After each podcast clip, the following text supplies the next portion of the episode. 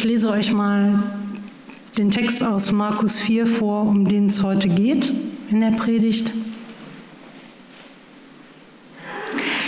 Wieder einmal war Jesus am See und begann, die Menschen zu lehren. Es versammelte sich eine so große Volksmenge um ihn, dass er in ein Boot stieg. Dort setzte er sich hin. So war er auf dem See und die Volksmenge blieb am Ufer. Jesus erklärte ihnen vieles von seiner Lehre in Form von Gleichnissen. Als Jesus allein mit ihnen war, fragten die Zwölf und seine anderen Begleiter ihn nach den Gleichnissen. Er antwortete, euch ist das Geheimnis vom Reich Gottes anvertraut. Aber die anderen Menschen erfahren das alles nur in Gleichnissen. Sie sehen nämlich mit offenen Augen und erkennen nichts und hören mit offenen Ohren und verstehen nichts. Es sei denn, sie ändern ihr Leben und ihre Sünden werden ihnen vergeben.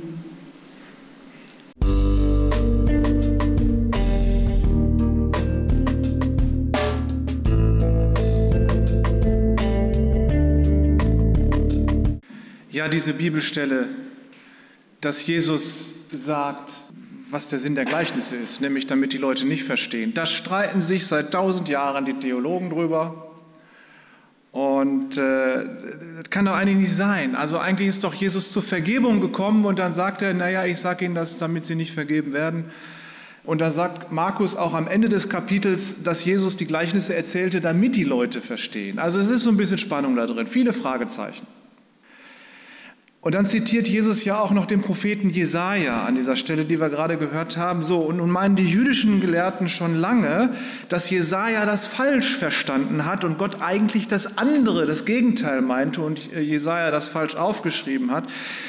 Das kann doch nicht sein, dass Gott sein Volk so hinters Licht führen will, dass er ihnen die Gleichnissen erzählt, damit sie nicht verstehen. Also in Wirklichkeit streiten die Theologen schon seit 2700 Jahren darüber, ob Jesaja denn das so aufgeschrieben hat äh, und ob das denn richtig ist.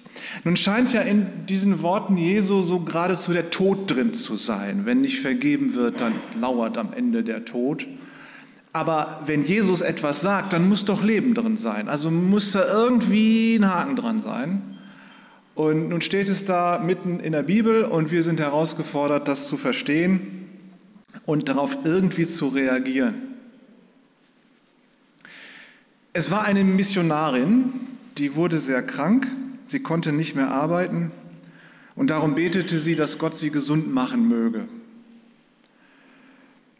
Sie wollte zurück aufs Missionsfeld. Sie wollte doch für Gott arbeiten. Und acht Jahre lang hat sie vergeblich gebetet. Und dann sagte sie nach acht Jahren, okay, also Gottes Wille ist mir wichtiger als meine Gesundheit. Wenn Gott es so will, dann ist es gut. Und dann wurde sie gesund. Acht Jahre lang hat sie Gott Vorschläge gemacht, wie er ihr Problem lösen soll. Acht Jahre lang hat sie ihm versprochen, alles Mögliche für ihn zu tun. Acht Jahre lang hat sie versucht, Gott ihre Sicht der Dinge und Lösungen aufzudrücken. Acht Jahre, bis sie begriffen hat, dass Gott sehr genau weiß, was er mit ihr tun will und wie er mit ihr umgehen will. Acht Jahre, bis sie begriffen hat, dass Gott alles Mögliche für sie tun will und sie gar nichts tun braucht. Acht Jahre, bis sie begriffen hat, dass nicht ihr Wille gut ist, sondern Gottes Wille gut ist. Eine Missionarin ist ja eine Theologin und die soll den Menschen erklären, wer Gott ist und was der Wille Gottes ist und auf welche Art und Weise der Wille Gottes gut für die Menschen ist. Das heißt, sie wusste eigentlich alles, nur hat sie das, was sie wusste, nicht in die Beziehung, ihre eigene Beziehung zu Gott mit eingebaut.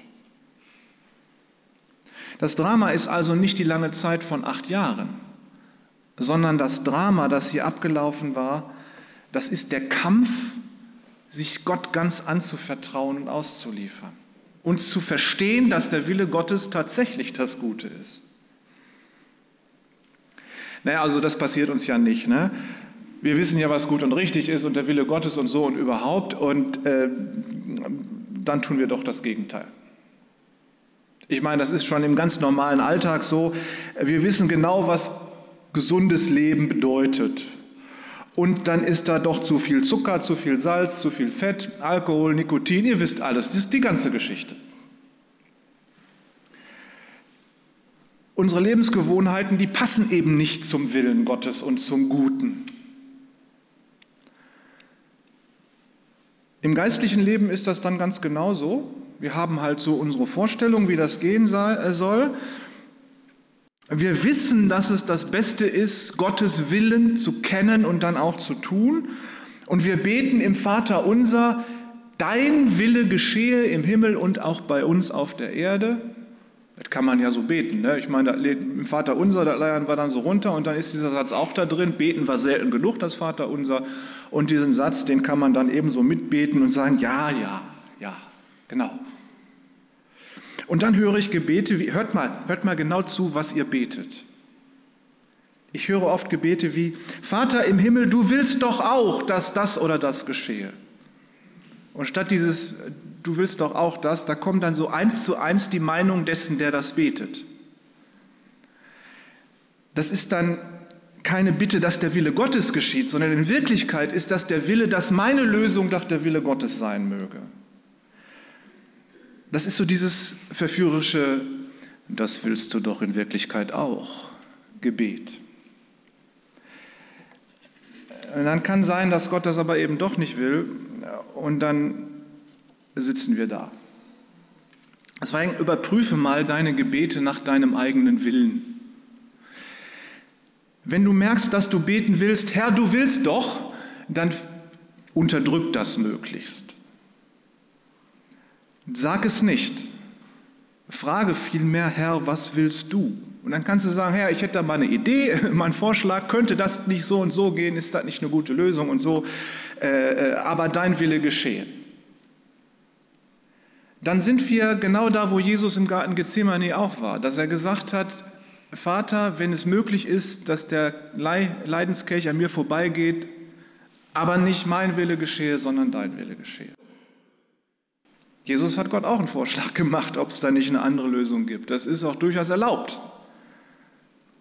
Aber wir können Gott nicht unsere Meinung unterjubeln, sondern am Ende soll Gottes Willen geschehen und dem sollten wir uns auch unterordnen. Am Ende war die Missionarin nach acht Jahren an einem Tiefpunkt angekommen. Da blieb ihr dann nichts anderes mehr übrig, als ihre Vorstellung von dem, was der Wille Gottes für sie sein könnte, fallen zu lassen und sich ausschließlich dem Willen Gottes anzubefehlen. Da ging es nicht mehr weiter. Da ist sie an einen Tiefpunkt gekommen. Da ist so ein Wendepunkt gewesen. Welchen Wendepunkt brauchst du, und woran wirst du merken, dass Gottes Wille etwas anderes ist als dein eigener Wille und was du ihm in deinen Gebeten immer unterjubeln willst? So ein Wendepunkt ist ein Tiefpunkt, an dem unsere eigenen Möglichkeiten ausgereizt sind und eben nichts mehr weitergeht. Da musst du dann deine alten Lebens- und Glaubensvorstellungen über Bord werfen, damit die nicht mehr zwischen dir und Gott stehen da musst du deine alten Vorstellungen vom Willen Gottes, so richtig sie möglicherweise auch klingen werden, über Bord werfen, sonst kann deine Beziehung zu Gott nicht anfangen, richtig zu werden. Sonst kannst du den Willen Gottes nicht, nicht hören und vernehmen.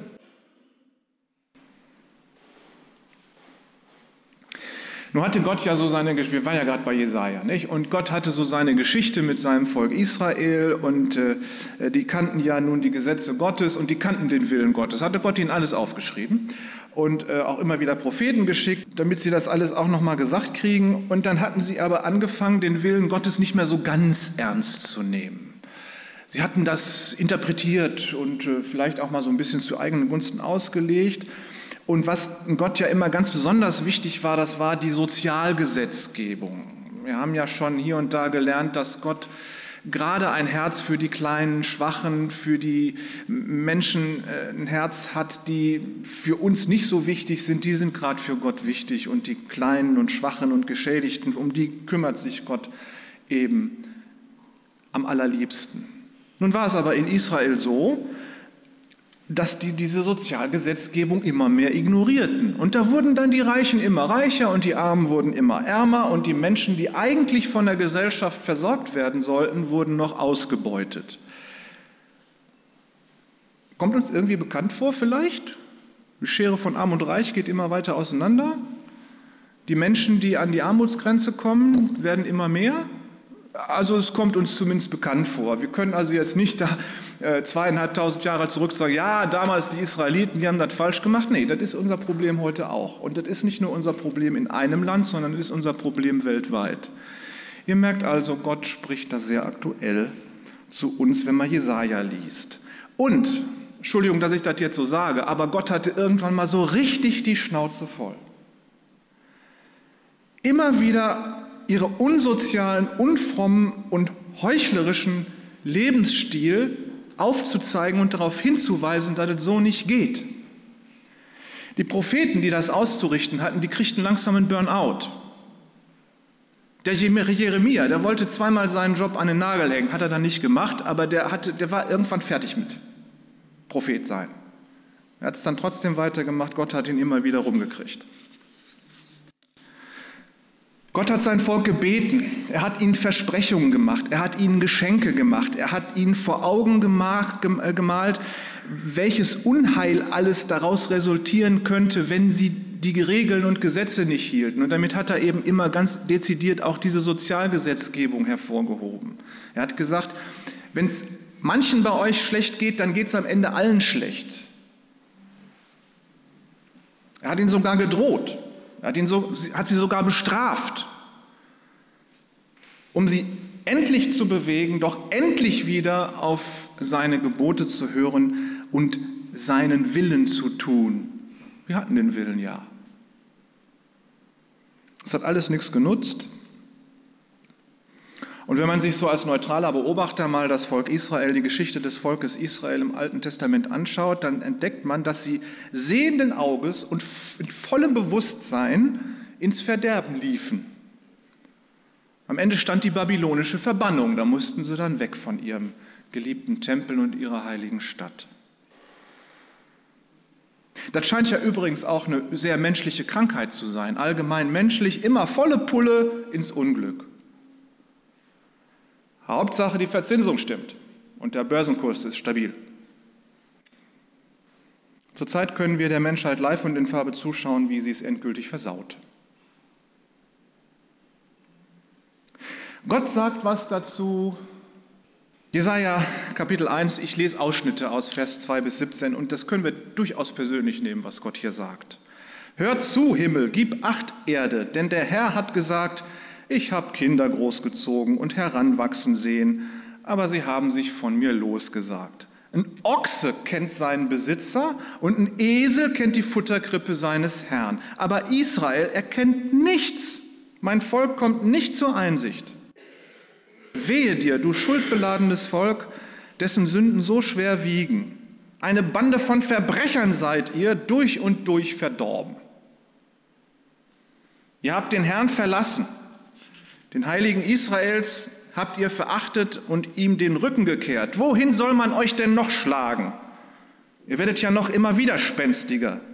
Ihr seid schon voller blutiger Striemen und neu zugefügter Wunden. Euer Land ist verwüstet, eure Städte sind im Feuer verbrannt und Fremde verzehren vor euren Augen, was euer Ackerland hervorbringt. Was soll ich noch mit euren vielen Schlachtopfern? Ja, ihr kommt, um vor mir zu erscheinen zum Gottesdienst. Aber wer hat denn von euch verlangt, dabei die Höfe meines Tempels zu zertrampeln? Also dahinter steckt die Aufforderung, mach nicht so einen Müll hier in meinem Tempel. Bringt mir nicht länger sinnlose Opfergaben dar, ich kann den Duft eures Weihrauchs nicht mehr riechen. Ihr feiert Neumond und Sabbat und ruft Versammlungen, also Gottesdienste aus. Doch ich halte es nicht aus, wenn ihr Unrecht tut und gleichzeitig Gottesdienst feiert. Sie sind mir lästig. Ich bin's müde, das zu ertragen. Und wenn ihr im Gebet die Hände zu mir ausstreckt, verschließt, verschließe ich meine Augen vor euch. Und wenn ihr noch so viel betet, ich höre es nicht, denn an euren Händen klebt Blut. Wascht euch, reinigt euch, Schafft mir eure bösen Taten aus den Augen. Hört auf, Böses zu tun. Lernt Gutes zu tun. Sucht das Recht. Weist den Unterdrücker in die Schranken. Verhelft dem Waisenkind zum Recht. Zieht für die Witwen vor Gericht. Da sind sie wieder, die Allerschwächsten der Gesellschaft, die für Gott am Ende das Allerwichtigste sind. Wir haben ja in den vergangenen Wochen im Markus-Evangelium geblättert und dabei äh, gehört, wie es Jesus erging, als er anfing, öffentlich zu wirken. Und man, wir haben gesehen, dass es ihn wütend und traurig machte, äh, dass viele seiner Volksgenossen ihn nicht als Gesandten Gottes anerkennen wollten. Und gerade die Frommen, die doch so viel auf ihre Gottesbeziehung halten, die wollten Jesus sogar umbringen. Äh, Gott kommt mit diesem Text den wir gerade von Jesaja ge gehört haben. Gott kommt schon wieder auf sein Volk zu. Und diesmal kommt er persönlich in der Person Jesu, um seinen Menschen zu zeigen, wie sehr er sie liebt. Gott kommt in Jesus wieder mal zu seinem Volk Israel. Er hat den Jüngern ja auch gesagt, Jesus, wenn ihr jetzt hier verkündet, dann bleibt nur bei den Kindern Israels, noch nicht ins Ausland. Das kam erst nach Pfingsten. Jesus ist der treue Zeuge der Liebe Gottes zu seinem Volk. Und Gott will seine Güte und Treue zeigen und sie retten. Und gerade die Superfrommen, die gucken weg. Die sind wie die Missionarin, die noch nicht an diesen Wendepunkt gekommen war. Die sind wie jemand, bei dem der Leidensdruck noch nicht groß genug ist, um endlich einzusehen, dass es so nicht geht. Die sind wie wir mit unseren Gebeten, mit denen wir Gott versuchen, unseren Willen unterzujubeln, mit frommen Worten und Bibelzitaten. Geht aber nicht. Und was ist dann die richtige Therapie? Acht Jahre Krankheit, vielleicht ein Herzinfarkt, Nervenzusammenbruch. Alle Welt redet von Depressionen und Krieg. Vielleicht ist das die Therapie. Jesus sagt euch, die ihr mir folgen wollt, und ich hoffe, das sind wir hier, euch, die ihr mir folgen wollt, euch ist es von Gott geschenkt, das Geheimnis seines Reiches zu verstehen. Aber denen, die mir nicht folgen wollen, denen wird alles nur in Gleichnissen verkündet, denn mögen sie auch sehen, sie sollen nichts erkennen und mögen sie auch hören, sie sollen nichts verstehen, damit sie nicht etwa umkehren und ihnen vergeben wird. Und nach diesem Text, den wir gerade bei Jesaja gelesen haben, kommt folgender Text. Gott sagt: Kommt, lasst uns miteinander vor Gericht ziehen, nachdem er so gedonnert hat, ne? Kommt, lasst uns miteinander vor Gericht ziehen. Auch wenn eure Sünden scharlachrot sind, können sie weiß werden wie Schnee. Und wenn sie purpurrot sind, können sie weiß werden wie Wolle. Wenn ihr nur wollt und auf mich hört, werdet ihr von dem Guten im Land essen, also gesegnet werden und in Frieden leben. Das ist doch immer das Ziel Gottes, die Befreiung des Volkes, die Reinigung des Volkes von aller Schuld und von Ungerechtigkeit. Das Blut an den Händen soll weg. Gesetzlosigkeit soll in Treue verwandelt werden. Und Egoismus soll in Nächstenliebe verwandelt werden. Auf diese Art und Weise gehorchen wir Gottes Willen. Aber nun hält Gott es offensichtlich nochmal für nötig, dass das Volk erstmal an einen Tiefpunkt kommt an dem es keine andere Möglichkeit mehr gibt, als sich auf Gott zu verlassen und sich wirklich ganz Gott auszuliefern. Das ist hart. Und man ist ja schon enttäuscht, dass Gott den Menschen seinen Willen, ihren Willen lässt, nicht wahr? Aber das ist vielleicht manchmal seine Art, dass er uns gelingen lässt, was wir uns vornehmen. Wir sollen merken, dass unsere Wege nirgendwo hinführen außer zu dem Tiefpunkt, dahin, wo wir nichts mehr haben und nicht mehr können. Da ist dann nichts mehr, mit dem wir fromme Sprüche kloppen können. Wenn wir dann nichts mehr haben und im Nichts sind, dann macht Gott aus unserem Nichts etwas Neues. Er ist der Schöpfer, der macht aus nichts Neues und Schönes und Gutes. Da am Wendepunkt, wo wir uns Gott ganz ausliefern, macht Gott Neues. Das hat Jesus vor. Das ist das Ziel Gottes. Das ist das Ziel Jesu. Immer die Rettung der Menschen. Das Fantastische ist ja, die Gegner Jesu haben es ja tatsächlich geschafft, ihren Willen durchzusetzen. Ne? Sie haben ihn am Ende umgebracht. Aber das Fantastische ist, gerade im Sterben am Kreuz hat er für seine Feinde die Rettung gebracht. Seine Feinde hatten nach Jesu Auferstehung immer die Möglichkeit umzukehren und an Jesus zu glauben. Einige haben es getan. Jesus erklärt also in dieser Bibelstelle, die uns mal Mühe macht, in dieser Bibelstelle, dass er in Rätseln spricht, damit die Zuhörer nicht verstehen, damit sie nicht umkehren und ihnen vergeben wird. Das sind die Menschen, die es nötig haben, bis zu dem Wendepunkt zu kommen, wo es nicht mehr weitergeht. Ja, und ihr wisst ganz genau, das sind nicht immer nur die anderen. Das sind wir auch selbst. Oft genug. Wir werden gleich zwei Minuten Stille haben und ich lade dich ein, das mal zu nutzen, bei Gott anzuklopfen und zu fragen, was denn sein Wille ist. Und dass er dir zeigt, das mal zu unterscheiden von deinem Willen. Und wenn du das klar hast, dann folge Gottes Willen. Vielleicht bist du gerade in der Situation, wo du auch gar nicht mehr weiterkommst. Und du merkst vielleicht jetzt, heute, wie Gott dich gerade aus diesem Loch rausholt dann folge ihm und danke ihm. Vielleicht hast du gerade die volle Härte des Lebens zu ertragen. Dann frag Gott, ob das vielleicht einen Sinn hat. Das kann dir kein Mensch sagen, das muss dir Gott beantworten. Und dann höre seinen Willen und folge ihm. Amen.